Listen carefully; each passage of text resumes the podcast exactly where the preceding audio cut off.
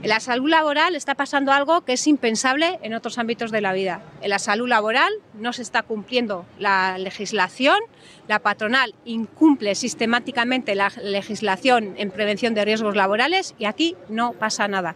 La patronal es totalmente impune y esa irresponsabilidad es la que está generando muertes y enfermedades en los centros de trabajo.